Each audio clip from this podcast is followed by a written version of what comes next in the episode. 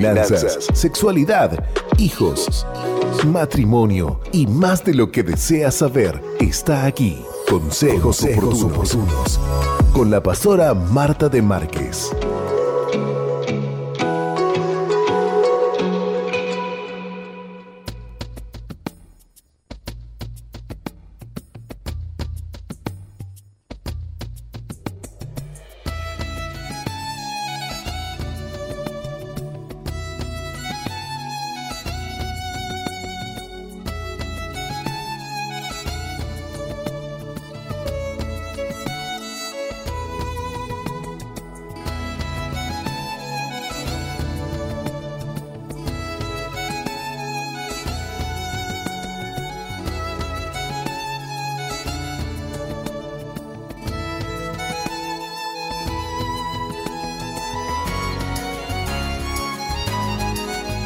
Y bien, audiencia, es viernes, ya estamos pasaditos de las nueve y media. Es hora de sentarnos y poner atención, prestar atención, porque llegaron consejos oportunos para quedarse en el dial de la 91.5 SOFM junto a la pastora Marta de Márquez, quien ya nos acompaña en esta hermosísima mañana. Buen tiempo en casi todo el territorio nacional y aquí en la capital ya con una temperatura agradable, muy agradable, pastor. Así que bienvenida. La verdad que sí, muchas gracias, Joana, y bueno, Dios bendiga a toda la audiencia y sí, parece que cuando está el solcito y ya nos da alegría despertarnos, abrir las ventanas, las cortinas, todo.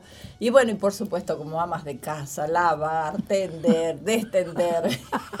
y volver a atender. Y volver a atender, y volver a bañarse, y volver a juntar otra, otra vez en el, en el, yo le digo el tarro de la, de la, ropa, de la ropa, el tarro, del, el latón de la ropa. El latón de la ropa.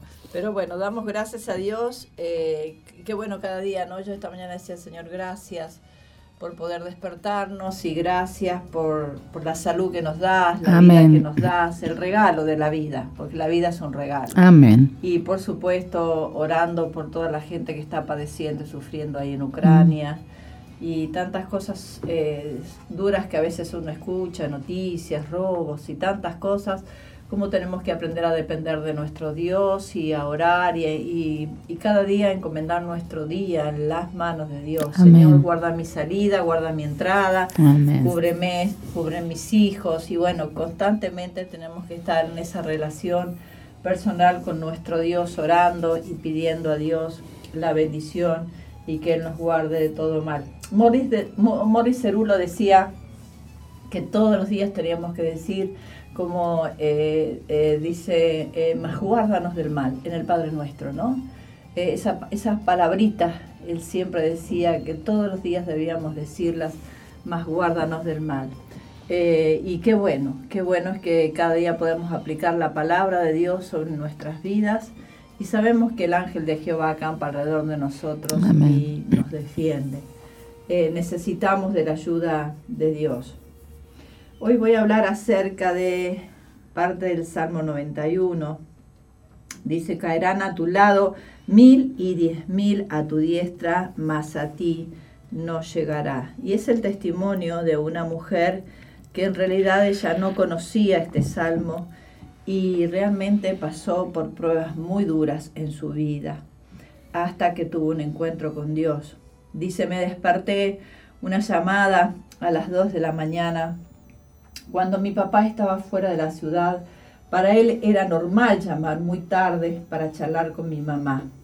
Esta ocasión fue diferente. Yo escuché temor en la voz de mi mamá. De pronto, con temor, me levanté de la cama para asomarme por la puerta de mi habitación hacia la cocina, donde mi mamá estaba parada con el teléfono. Nunca olvidaré la expresión de su rostro. Salté de la cama para preguntarle qué había sucedido y ella finalmente dejó el teléfono y me dijo que mi papá estaba involucrado en un accidente automovilístico muy grave en el que fue golpeado por un conductor ebrio. Al día siguiente condujimos ocho horas para visitarlo en, un importante hospital, donde encontramos que solo le habían dado 1% de probabilidad de vida. Sin embargo, Dios tenía otros planes y mi papá pronto fue llevado a rehabilitación para que pudiera intentar recuperarse. Y ahí estaba yo, tres años después del choque de mi papá, mi familia intentando ajustarse a una vida con solo uno de los padres en casa y el otro en las instalaciones de un centro de rehabilitación. Fue difícil para todos nosotros y todo lo que pudimos hacer fue tratar de soportar y mantenernos funcionando unos a otros. Tres años después del accidente yo me encontraba estudiando el segundo año de la escuela media superior, había llegado a, los dulces 16 y sentía que estaba en alguna clase de eh, cumbre, ya que la vida estaba siendo buena conmigo. No tenía idea de los desafíos que estaban delante de mí y nunca pude haber soñado la tragedia que estaba a punto de golpear mi vida nuevamente. Era la reunión de exalumnos y todos estaban entusiasmados preparando para el partido y consiguiendo pareja para el baile. Yo tenía dos amigas, Brandy y Christy, quienes conducían todos los días de un pueblo a 40 millas, un poco más de 64 kilómetros, para llegar a la escuela, a veces compartiendo vehículo y otras veces haciendo el viaje por separado. Ambas eran mis compañeras del equipo de básquetbol y estábamos asistiendo a una escuela muy pequeña, de manera que todos éramos cercanos. El jueves primero de febrero, Brandy estaba conduciendo hacia la escuela cuando su vehículo se volcó y ella falleció. Brandy había estado compitiendo para convertirse en la reina de básquetbol de la reunión de exalumnos como una de las representantes de su generación de penúltimo año. Todos la conocíamos bien y la noticia nos golpeó increíblemente duro. Todos la estimábamos. Ella siempre fue una chica dulce que se preocupaba por todos y significaba mucho para nosotros. Todos repetían constantemente, ¿por qué le sucedió eso a ella? Era una persona muy buena. El cuerpo de alumnos la eligió como reina de la reunión de exalumnos y su hermana aceptó el título por ella. Eso era todo lo que podíamos hacer en realidad. Más tarde, después de que la conmoción se calmara, Me contó una historia. Ella me dijo, una semana antes de que Brandy falleciera, nos encontrábamos conduciendo por el cementerio y Brandy comenzó a gritar y decía, quítamelo de encima, quítamelo de encima, decía. Nadie supo a qué se refería y yo lo atribuí a que estaba asustándose por estar cerca del cementerio. En esta pesada experiencia yo me volví amiga de Cristi, mejores amigas de hecho, Estábamos juntas en la clase cuando escuchábamos que Brandy había fallecido de camino a la escuela aquel día. Me sentí tan triste que me conmovió el corazón, de manera que todos nos apegamos y sobrevivimos juntos esos momentos difíciles. De hecho, toda la escuela se unió y nos apoyamos mutuamente. Tres meses más tarde, Christy vio que un par de amigas pasaron por la ventana de un salón y decidió abrir la ventana para poder decirles algo. Era una vieja ventana, difícil de abrir, de manera que colocó su mano derecha en la ventana superior para utilizarla como palanca. Su mano pasó por el cristal, ella volteó y gritó, sangre brotaba de la cortada de su muñeca. Al actuar por instinto, yo corrí con ella y tomé su muñeca colocando presión para controlar la hemorragia. El médico dijo más tarde que esa decisión le salvó la vida. El cristal había cortado tan profundamente que en realidad había roto una arteria. Ella tuvo una cirugía importante y finalmente pudo recuperarse completamente. La muerte de Brandy estaba aún tan fresca que pensar perder a Christy me aterraba. Y luego, junto una semana después, otro ataque llegó de la nada mi novio falleció en un accidente automovilístico.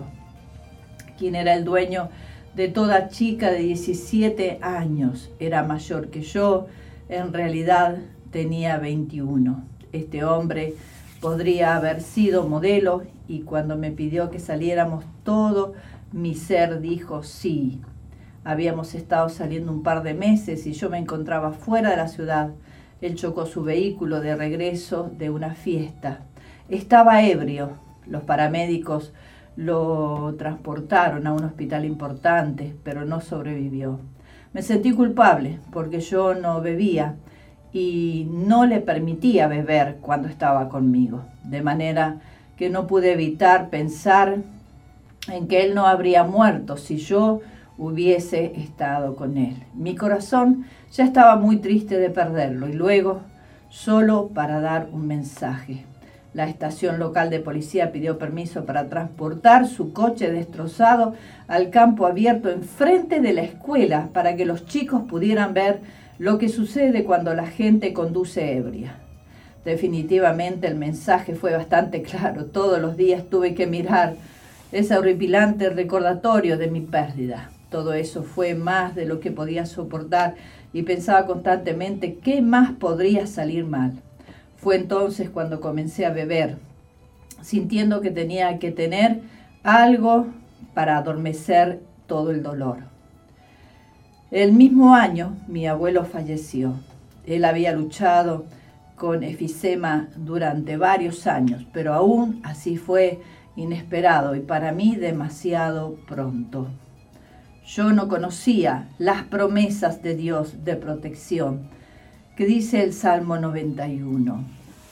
En ese tiempo en mi vida. Ahora al mirar en retrospectiva me siento increíblemente descontenta al reconocer que el espíritu de muerte le dio a Brandy una cruel advertencia el día que condujo por el cementerio. Todos ignorábamos tanto la palabra de Dios que nadie supo que esa era una advertencia. Ni siquiera sabíamos quién era nuestro enemigo y definitivamente no teníamos idea de cómo pelear contra él. Literalmente estamos viviendo en tiempos en que miles de personas caen a nuestro lado y desearía haber sabido acerca de la oración preventiva y de cómo pararme en las promesas de Dios, de manera que hubiese podido pelear contra ese ataque sobre mi amiga y resistido al enemigo y a través del poder de la promesa de Dios de la protección. Resulta obvio por qué la policía pensó que el vehículo chocado de mi novio sería una efectiva ayuda visual para ayudar a evitar conducir bajo los efectos del alcohol. Fue demasiado tarde para mi novio, pero quizás el triste recordatorio ayudaría a los demás. Es así como el mundo piensa sobre la prevención. La táctica del miedo es una forma bastante cruda de tratar de disuadir el comportamiento indeseable. Los anuncios que dicen envíe mensajes de texto mientras conduce y muera. Y aquellos que muestran imágenes de choques automovilísticos realmente evitan accidentes. Quizá durante una semana, pero el temor no tiene mucho poder de permanencia. Simplemente es el tambor que todos tocan cuando no hay otro tambor que tocar. El Salmo 91 habla claramente contra el temor, contra el temor del terror nocturno, saetas que vuelan de día, pestilencia que anda en la oscuridad y la destrucción que en medio del día destruya. No obstante, el temor a menudo es el factor central alrededor del cual la gente desarrolla sus programas de prevención. Pero considera esta verdad, no solamente el temor tiene poco poder de permanencia como medida preventiva, sino que la Biblia dice que el temor en realidad puede atraer el desastre a nosotros. La Biblia habla en Proverbios 10:24 y nos advierte, lo que el impío teme, eso le vendrá. Job lo hace todavía más personal, porque el temor que me espantaba me ha venido y me ha acontecido lo que yo temía. Nos desafía, estarás lejos de opresión porque no temerás y de temor porque no se acercará a ti. El temor intentará acosarlo, tal como un matón en el patio de la escuela. El enemigo es atraído hacia quienes temen su terror y destrucción. El temor ha sido llamado el gran imán y es extraño, pero puede atraer eso mismo que tememos. El temor puede abrirle una puerta al desastre. El tiempo demostró que el temor no tuvo el poder de evitar el desastre la situación de esta joven. Aunque el mundo le dio sus mejores señales de advertencia, eso no eh, causó que Stephanie no bebiera y no siguiera el mismo camino que ella se sintió caer en picada hacia el dolor y coraje. Fue demasiado y los demás que la rodeaban, quienes tenían una apariencia de control, también cayeron en el mismo abismo para escapar del dolor. Fue la movida más audaz que la policía había hecho, pero esa eh, táctica muchas veces recrea los mismos resultados. Se ha dicho que finalmente nos convertiremos en aquello que detestamos y es probable que usted haya escuchado historias de personas que odiaban a un padre alcohólico, no obstante siguieron un camino similar. La lógica no sustituye la herida y el dolor. La policía local esperaba que la cruda realidad de mostrar lo que puede suceder cuando se conduce después de beber ayudaría a los demás a enfrentarlo y tomar mejores decisiones. Una táctica de miedo como esta podría ser una solución temporal, pero a menudo en realidad ejerce el efecto contrario. La verdadera prevención surge de lo que hacemos con la palabra de Dios. La policía tuvo una idea audaz, pero una táctica como esa recrea los, los, mismos resultados. Solamente la palabra de Dios puede alcanzar de verdad un corazón lastimado. Cuando Stephanie le entregó su vida al Señor, la caída en espiral terminó. El Salmo 91, el cual habla de miles que caen a ambos lados, probablemente sea el versículo más reconocido del capítulo. Al hablar de que miles caen en la destrucción, parece que está describiendo la escena de una batalla pero estas palabras son bastante aplicables a los tiempos en que vivimos ahora. Usted puede enfrentar un momento en la vida en que todo lo sólido que conoce cae a su alrededor, de cara al fracaso personal, la muerte, el divorcio y los desastres Nada parece ser seguro y usted puede fácilmente encontrarse volviéndose un escéptico. Dios le ha dado las promesas para protegerlo de todo tipo de mal con el que pueda encontrarse, pero depende de usted creer en las promesas de Dios todavía más fuertemente de lo que cree en las cosas que puede percibir físicamente. Usted no tiene que ser uno de los 10.000 que caen si se mantiene firme en las promesas de Dios. El Salmo 91 habla acerca de que Dios es llamado el Altísimo, revelando así que Él es el ser más alto que existe. Considere la importancia de estar puesto en alto con aquel que es el Altísimo, desde lo alto. Nosotros tenemos una mejor posición y perspectiva. Dios también es llamado el Omnipotente, que denota que Él es todopoderoso, el más poderoso. Hace referencia como el Señor revelando su posesión de todas las cosas y también como mi Dios revelando así su naturaleza personal. A través de estos cuatro nombres vemos a Dios revelado en cuatro maneras únicas para aquel que ha conocido su nombre. Qué maravilloso es nuestro Dios, Él es todopoderoso.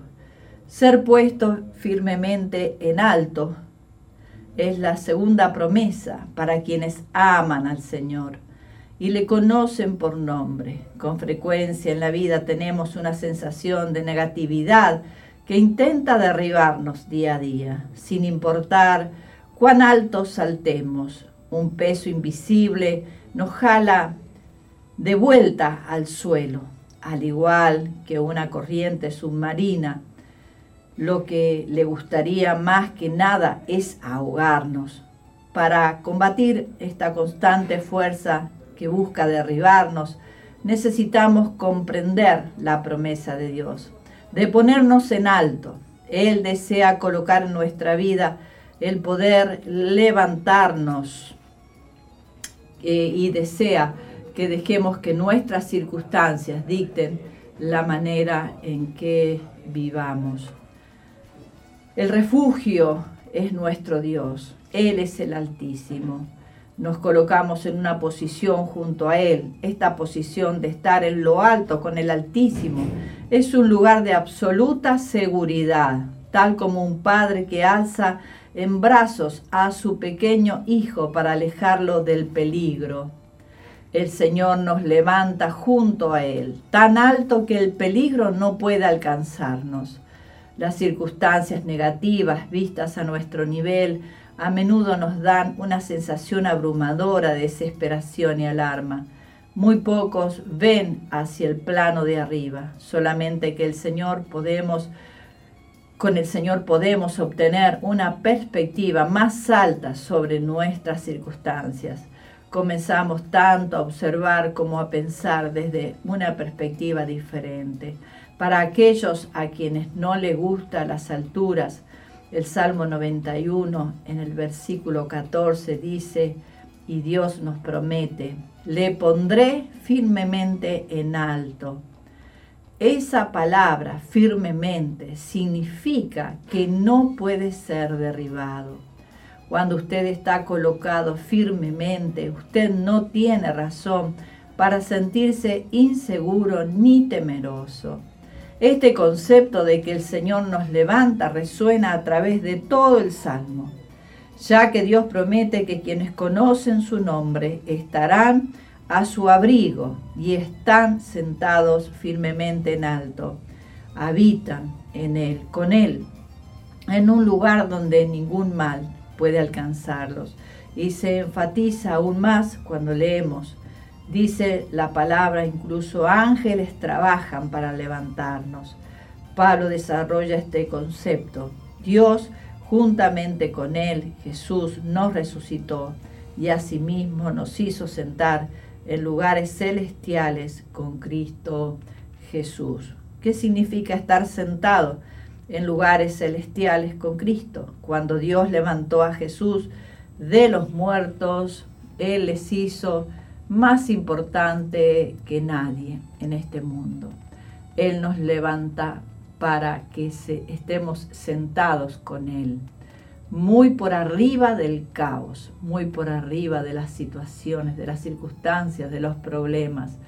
Qué importante es recibir esta promesa de Dios de que Él nos pondrá en alto. Entre más le conozcamos personalmente, más comenzaremos a ver las cosas como Él las ve desde lo alto.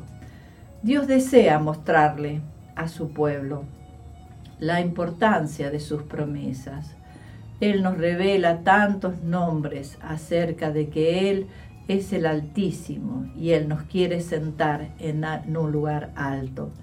Que la posición segura cambia nuestra perspectiva de manera que veamos las cosas desde su punto de vista. Además nos coloca por sobre el ataque del enemigo.